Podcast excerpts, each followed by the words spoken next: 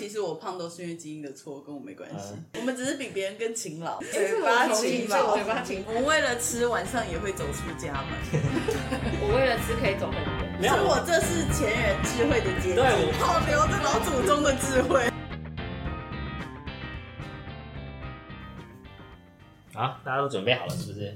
那直接开始哦！欢迎回到那个的这个节目，听我科普。然后我是主持人，因为我们前面几集都在讲肥胖，不管是基因啊或是疾病，都跟我们都讲肥胖相关的基因跟肥胖相关的疾病，所以我们这一集就来闲聊一些肥胖相关的主题，然后我们会依序着一些肥胖相关的东西去做讨论。然后首先我要问一下大家，就是大家对肥胖的定义是什么？我们通常都可能都是用很直觉的用外观去衡量一个人他是不是肥胖或是是不是胖。但是我想问一下大家，这边有没有人有其他想法？就是他是怎么定义一个人？他觉得他可能有点胖，或是怎么样？但是我们定义别人，还是我们定义我自己？没有啊，就是你你怎么定义肥胖这件事情？双标吗？对啊，双标。你怎你怎么定义肥胖这件事情啊？我是第一回答就是体型，体型对，就就是你觉就是就是说他的体他的外观他的体型其实就可以看得出来他是胖或瘦啊，这是最最最直接的。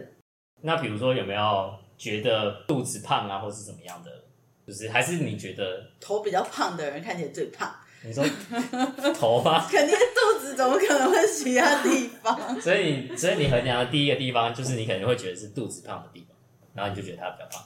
对啊，除非要怀孕啊，哦怀孕不行啊。我是看整体整体看区域，我是看整个，就是整个整体的胖，我就觉得他胖。可是这真的很主观啊，这真的太主观了。对啊，所以我说很主观啊，就是女女生很瘦也会觉得她很瘦，女生就算可能体重已经很轻了，还是会觉得她很胖，是这样吗？你为什么要问我？我不，我因为你女生好敏感太敏感了，你是在暗示我什么？没有，我是说女生。不接受。那我们接下来就讨论一下，那大家对肥胖有没有什么刻板印象？我我先举一个例子，我会觉得肥胖这件事情可能比较多发生在老老年人，比如说尾鱼肚或是啤酒肚这种事情，就它可能也是肥胖的一种一种类型吧我。觉得是中年男子，中年男子，嗯对对对对，所以我说这会不会这这个会不会是肥胖的一种刻板印象？就是但是我其实还有另外一个肥胖的刻板印象，就是就是如果是那个金刚芭比啊，去去搬重物的时候，通常都没有人搭理。然后如果是一个非常那个腰高腰高逼嘞，然后瘦瘦的苗条纤细的，然后就会有男生说：“哎，你需不需要帮忙？”就是不一样，这是刻板印象。我想讲，就是为什么中年会发福，很多人会觉得是我老了嘛，可能代谢率下降，所以就会就会发福。但其实好像有研究，就是说在六十岁以下，单位每单位的肌肉的消耗的热量其实是一样的。所以如果你变胖了，就是在六十岁以下你变胖了，可能只是因为你的肌肉量掉了，所以你才变胖，不是因为你年纪大了所以你变胖。所以是没有运动。对对对，所以是因为你没有维持好你身上的肌肉。假设你维持好你身上的肌肉，基本上你还是不会胖，尽管你年龄上升。所以我觉得这是一个刻板印象。可是我觉得跟年龄还有肌肉比起来，就是饮食习惯才是最最致命的。因为像年轻那个老一辈的人都会说，小时候胖不是胖，然后之后就会发现这个人会一路胖到大，就这根本就是害人的一个那个老人家的传说，我就不能不能完全不能理解。因为当你从小的时候，你已经养成吃宵夜的习惯的时候，你长大你要改是不容易的，那你就很容易从小胖到大。那那个什么中年尾鱼肚，只是他肚子看起来比较凸，所以叫尾鱼肚，但是其他全身都不胖啊，没有那种事。哎，但是他刚刚讲的那个，我会想联想到一件事情，就是他那个好像就是有研究指出，就是有肥胖基因，然后那个那样子的人，他就是不管吃什么，或者是他喜欢吃的东西，都是比较容易造成肥胖的。所以其实我胖都是因为基因的错，跟我没关系。嗯你你你你当然要这么解释也是可以的，就是这这等一下我们会再讨论，就是关于肥胖基因的地方我们会再讨论。我分享一下，就是其实我不太在意肥胖这件事情，就是我觉得这件事情应该不会发生在我身上，直到我站上体重机那一刻开始，就就我觉得肥胖，我自己也一开始也都会觉得用外观去衡量，每天照镜子或怎么样，我我也觉得我没有到胖这件事情，但直到我站上体重级，我觉得我不行了。就是 这体重是我人生的巅峰，然后所以我才意识到肥胖这件事情。那我为什么会觉得我这个体型，或是我这个体重的数值会觉得很胖？是是因为有 BMI 标准嘛？在在卫福部公布的肥胖的定义，其实它有 BMI 的标准。比如说，正常的成年人跟成年女性标准的 BMI 的值应该要介于十八点五到二十四中间，所以每个人都可以自己去依照自己的身高去看自己的 BMI 大概落在什么地方。BMI 计算方式是用体重除以身高的平方嘛，所以你就可以去看一下你的 BMI 是不是已经跑出这个标准范围。然后它有在详细的定义是说，二十四到二十七是过重，然后二十七以上就会被定义为肥胖。那我想问一下大家，就是大家对于 BMI 这这个数值怎么看？就是它它是一个很好的指标吗？还是说它可不可以更好？或是说，因为这个指标其实蛮久的嘛，那它怎么怎么形成的？我们我们可能也不太知道。但是大家有没有觉得这个 BMI 可以再做什么样的修正？BMI 是正常，可是我觉得我肚子就是真的蛮大的，这我这算肥胖吗？这个指标可能只代表某一部分吗？BMI 就是看身高跟体重嘛，就主要看你这样的身高和这样的体重，就是一个平均的感觉。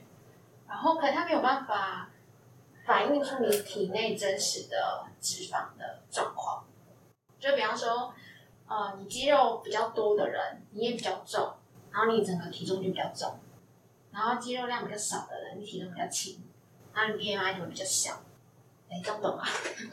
这样吗？对啊对啊，应该没有办法看出你脂肪的分布状况，对啊，就是体内脂肪的，因为人的体重其实就是就是水，然后脂肪啊、肌肉、骨骼这些。所以肥胖主要也是看你的脂肪多少吗？定义的话，没有啊，所以就所以我才问说大家的定义是怎么样？就是应该说肥肥胖可以有很多指标嘛，那 BMI 只是其中一种，然后它可能也不是最好的那一种。那 BMI 的好处只是说大家比较了解，比较知道 BMI 是什么，怎么计算或怎么样，或是说我们去做健康检查，大家都会得到一个 BMI 的数值，所以大家民众比较知道 BMI 是什么。但是就像就像刚刚说的，BMI 可能没有办法反映我们脂肪的位置。比如说他他是一个很常重训的人，他虽然 BMI 很大，但是他可能大部分体重啊是集中在肌肉那边，反而不是脂肪。所以就会有人就会觉得说，跟 BMI 相比，腰臀比或是腰围这两个数值可能更适合来反映肥胖这件事情。因为腰围很明显嘛，我们量腰围的话，就可以直接量我们的腹部的那个圆周，所以我们就可以假设我们我们腹部堆积比较多脂肪，那我们相对腰围比较大，那可能就会被认为是比较肥胖或是比较危险的那一群人。所以在卫福部公布的腰围跟腰臀比，它其实跟 BMI 一样有有一些范围，但是它男女的数值不太一样。腰围的话，就会男生的话就要小于九十公分，女生的话要小于八十公分。然后腰臀比的话，就是你的腰围除以你的臀围，然后要小于零，男生的话要小于零点九，然后女性的话要小于零点八五。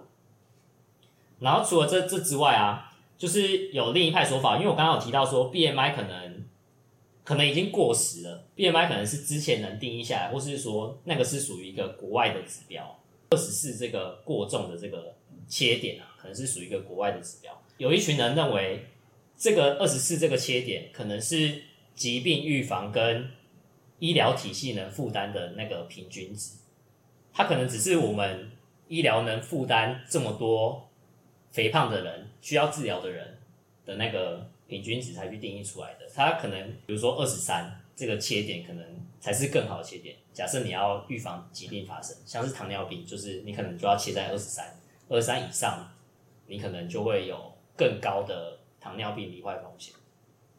啊，那你说二十四是切要治疗，是治疗什么？就是二十四的话，你二十四以上，你可能就被认定是过重啊，或是肥胖。要所以也没有没有要治疗，但是但是很明显，这应该就是一个很不好的提醒嘛，就是说你可能已经过重了，你已经不是在一个标准范围了。你干嘛讲过重的时候转头看我？我我看你都没有在在都没在讲，那我可以提问吗？那为什么现在就是那个疾病管制局那边还是以 BMI 为可不可以公费施打施打流感的为依据，就是以 BMI 的指数来来看。我觉得就跟我刚刚讲一样，就是他能负担多少啊？比如说，嗯比如说根据那个国健署啊，他一百一十年的调查，嗯就是过重的人，假设二十四为切点，过重的人十八岁以上达到五十帕，嗯就是你走在路上可能两个人就有一个是过重，嗯所以如果你把你把切你把那个标准放的比较宽，就是比较低的话，可能就会医疗负担就会更大，就是他我们台湾的医健保体系可能就没有办法负担这个这个状况。我自己猜啊，我猜知道。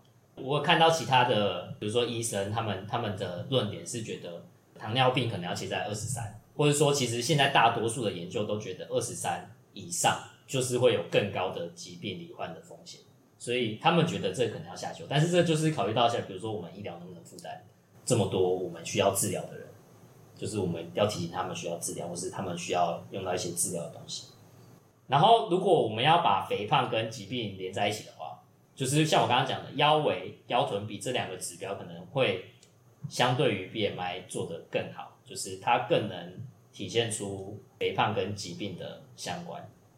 我觉得 BMI 好像就比较好测量吧，身高体重最直觉，像体脂就比较难，你要怎么去测你的体脂？除非有精密仪器。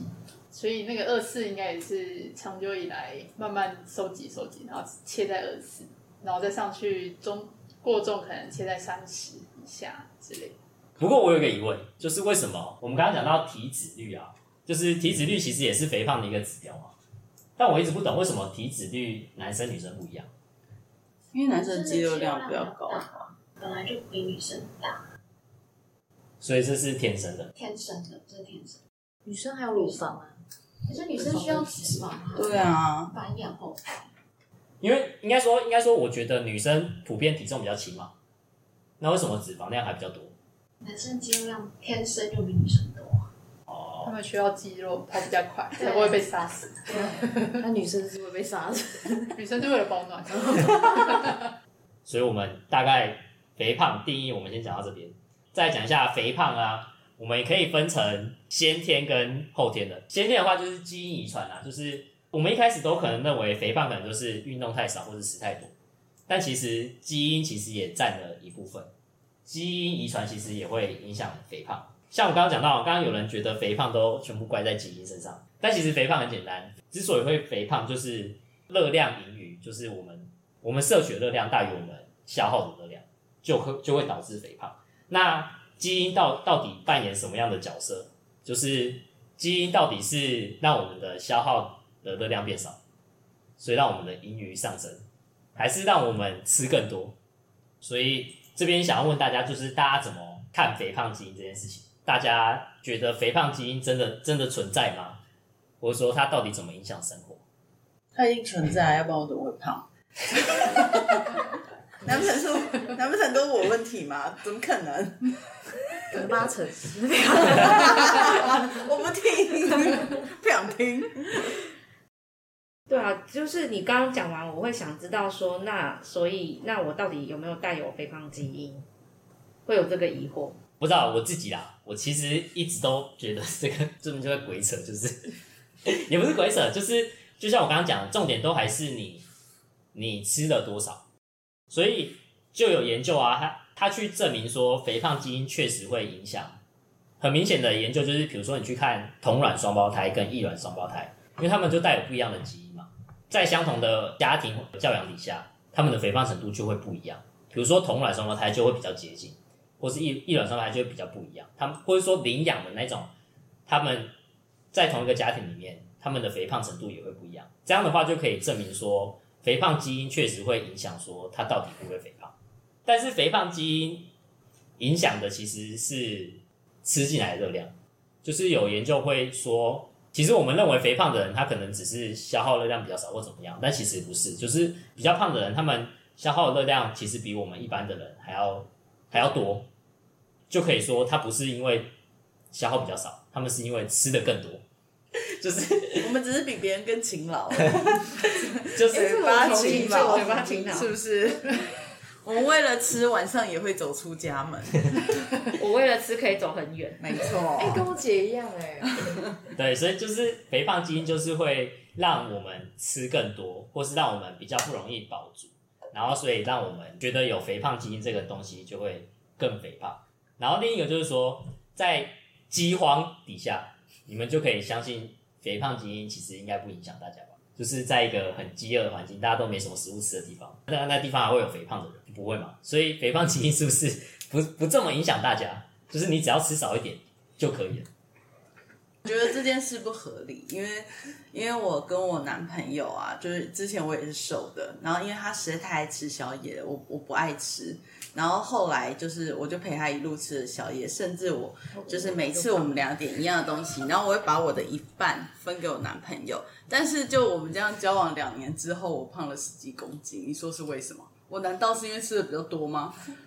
没有没有没有，所以 所以不合理嘛？没有，所以有些基因嘛，有些基因它可能就会影响你的吸收啊，或是你就是比如说你男朋友是天选之人，或是你是天选之人，你的吸收就比较好，或是你男朋友就吸收比较不好啊。应该说吃其实基因影响应该还是少部分，主要还是因为你吃太多。所以他也没运动。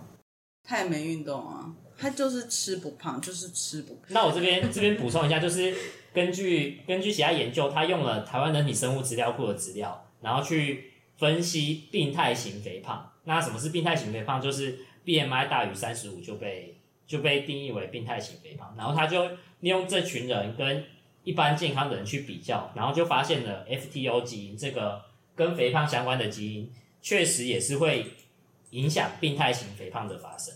就是，然后这个基因其实跟 BMI 也有高度的相关。然后研究研究团队猜想，这个基因可能跟代谢或是跟食欲有关。就像刚刚讲，代谢可能比较不好，或者是说，或者说他食欲比较好，所以就会让人家更肥胖。然后也有另外的研究，他用了四种肥胖相关的指标：BMI、体脂，然后腰围跟腰臀比。他用了台湾人体生物资料库的资料，然后就发现了台湾特有的肥胖基因，叫 RALGAPA1 这个基因，就是台湾特有的肥胖基因。因为我们也知道，就是大多数的肥胖研究啊，都住在国外。那我们我们也不知道我们台湾人到底有没有特殊的肥胖基因。还有另一篇研究，就因为我们都知道肥胖基因存在嘛，那这边这边有一篇研究就是说，运动它到底能不能降低肥胖基因造成的影响？那篇研究做出来的结果是，运动确实能降低肥胖基因造成的影响。然后我想问一下，大家对于这篇研究有什么想法吗？就是运动可以降低肥胖基因造成的影响？肥胖基因造成什么影响？就是肥胖基因会让你，就是你你比较容易肥胖啊。就是我们刚刚讲，你有你身上带有肥胖基因，你可能就比较容易胖，或是你就或或者你可能就死特别多。但是你透过运动，它可以降低这个基因造成影响。然后，所以我想问你，你觉得怎么样？可是就算我不是因为肥胖基因而胖的，我透过运动，我一样可以降低肥胖这个现象发生啊。运动会降低肥胖基因的影响，这件事情是没有关系的，它只是跟运动是跟肥胖是有关系的，这才是成立的、啊。没有没有没有，那一篇研究就是这样做。他他的做法就是用，他是用基因的分数去看，然后他把人分成两群，就是有运动跟没运动，然后他就发现，同样带有基因的人，有运动的人，他的评分会比较低，就他的风险分数会比较低。懂你可以？解释一下风险分数代表的是什么？就是风险分数可以说是就是一个，比如说肥胖是一个风险，然后他就去用我们人体上带有的一些基因去去看你说你落在这个分数，比如说你的分数比较高，就代表你肥胖的几率就比较高。他就用他就分两群人，就是有运动跟没运动，然后去看这两群人的风险分数，然后发现有运动的风险分数，假设带同样的基因，它可能会比较低，所以他就他他的结论就是觉得说有运动的人可能会降降低基因造成的影响。那他这一群人里面有包含就是有肥胖基因跟没有肥胖基因的，还是全部都是肥胖基因？没有他他就是一群人啊，所以一定有跟没有啊，所以才会有分数才有高低啊，哦，原来如对、啊此。只是有运动又又比没有运动更低，就是那个分数又更低。我一开始会认为说，我们我们不是常常在讲说基因我们不能决定吗？所以我们才要去探讨说我们基因带给我们罹患疾病的风险。那我们现在又去讲说，我们可以透过后天的一些行为，比如说现这边讲运动，可以去降低基因造成的影响，这样不是很奇怪吗？我们一开始讲基因，我们没办法决定，然后我们，所以我们去计算我们的风险，然后我们现在又觉得我们后天的某些行为可以降低基因造成的影响。可是不是就是看那个基因的路径是什么？假设说它的路径是，就是对于代谢是有影响，所以你做运动就有办法可以去弥补它代谢不这个基因导导致代谢不好的原因。所以，我其实蛮好奇，你说你男友，那你男男友肠胃好吗？很好啊，他不会随便拉肚子的那种，他也不是什么一吃就，他就是个正常人。我就想说，会不会有的基因可能有影响到肠胃，然后肠胃比较不好，所以他就是怎么吃怎么拉，就是没有，就天选之人啊！我跟他你讲，真的是身体健康。而且最可恨的是，到后来我发胖啊，店家会开始把那个就是点那个餐点，我就开始点小份。然后，但是店家每次送餐点来的时候，大份永远摆在我前面，我很委屈，我超级加委面屈，加量。根本不是我的问题吧？然后我觉得，我觉得刚刚讲不错，就是就是我们可能可以透过后天的一些行为，比如说这边讲的运动，可以去改变我们身体上的某些环境或怎么样。为什么人有肥胖期？这是这是演化吗？曾经听过一个就是蛮有趣的说法，就是呃是一个医生讲，他就说啊，不过他讲的是人的心理状态。他说为什么有的有些人就是碰到事情就会退缩，然后有些人碰到事情就是很积极，然后大家在讲这件事情，他就说，可是你把现在这个现场回到远古那个时代，然后那时候的人就是只有生存跟食物，然后对他们来讲，下一只狮子在你前面，你要勇敢的去杀它，还是你赶快逃走？逃走。对，逃走那个他基因就留下来了。对啊对啊我觉得那对，就是演演化。对啊，所以搞不好肥胖基因有它存在的必要啊。对，所以我就想说，同样的道理，是不是在远古那个年代，肥胖基因这件事情是帮助人类活下来的？对对对对，我也是这么想。你长时间没办法吃东西，然后你这时候你需要那个基因先帮你把热量存起来。哎，这个好有趣哦。那所以说有有肥胖基因的人，他可以存活比较久吗？没有，我只是应该是以前存在的地方，就是食物比较少，所以他需要这个基因来增肥，是不是？对啊，没有我我没有所以我这是前人智慧的结晶。对我我没有否认，留下来的。没错，我们保留着老祖宗的智慧。人类的文明进步的太快，可能基因演化没那么快，所以我们就还是留着这些对啊，东所以我觉得说法好有趣哦。所以我觉得肥胖基因就是，存活基真的，存在。对它它是存在，而且它搞不好是必要的，而且应该说我们根本就不需要特别去在意肥胖这件事情，搞不好它就是演化的一个过程啊。肥胖之肥胖的人之所以会留下来，搞不好就是过过去的人筛选到，所以现在肥胖的才有肥胖的人嘛。不然如果肥胖人都存活不下来，或者这个基因都不存在的话，现在就不会有。我其实有想过，那我想讲一个，就是我知道有有医学中心好像有专门在做这个肥胖基因的检测，就很有趣。对，然后它就是检测完之后会告诉你说哪些基因可能会影响你的食欲，然后哪些基因会影响你的腰臀围或者是脂肪比。对，就还蛮有蛮有意思的。当然就是后续就是说真的能够影响我们多少，这个就是问号了。对啊，他不会跟你说，就是你体重发福的百分之多少算是那个基因的影响嘛？比如说这个基基因只会让你胖到大概八十，因为我还没有去参与过，所以我不知道。哦但是我我觉得这个蛮有意思的，因为因为就是我可以知道说，比如说我一直怀疑我自己就是存在有那种就是容易吃让我肥胖东西的那种基因。有夫妻也会胖。对，就是我不自觉就会去摄取，因为像我们刚刚也在讨论，我不自觉我想吃的东西都是比较容易肥胖的，包括炒面啊或是什么。所以你就不要吃就好。对，不要吃是要饿死啊！不是，就是说不要吃我喜欢的东西，我可能就会瘦了。对，那这不是对不起他的老祖宗了吗？对啊，都存活下来了。对啊，好不容易撑到这个时候，食食物都丰足了。所以大家会想知道自己身上有没有肥胖基因。我如果为了减肥，其实我会有点想知道哎、然后我会就是咨询，就是说他就是呃，我对我，然后我可以怎么做？对，或者是说这个原因影响我多少？就是吃比如说少一点。怎样？你的中餐都被他吃掉了，是不是、啊？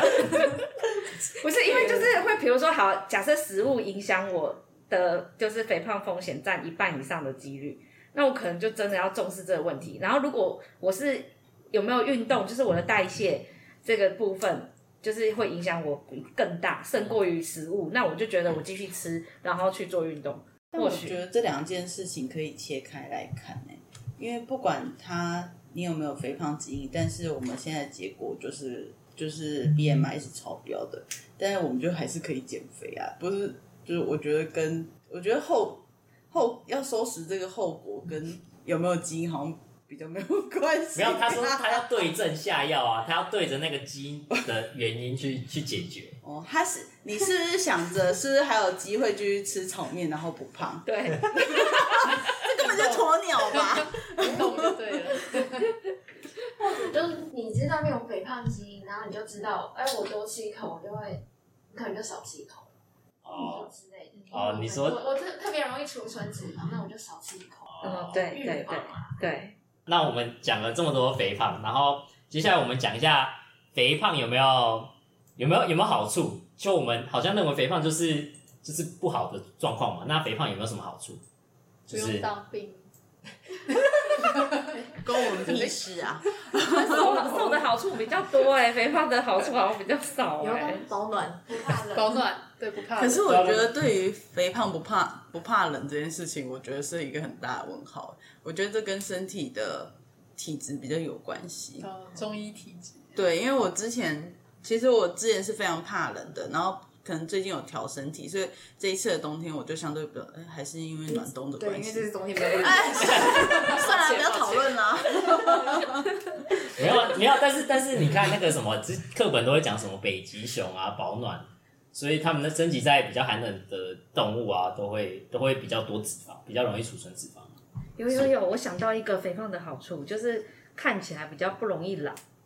就是如果瘦，如果脸太瘦，胶原蛋白吗？胶原蛋白啊。你说皮肤看起来，你说的是 BMI 是正常但偏上的好吗？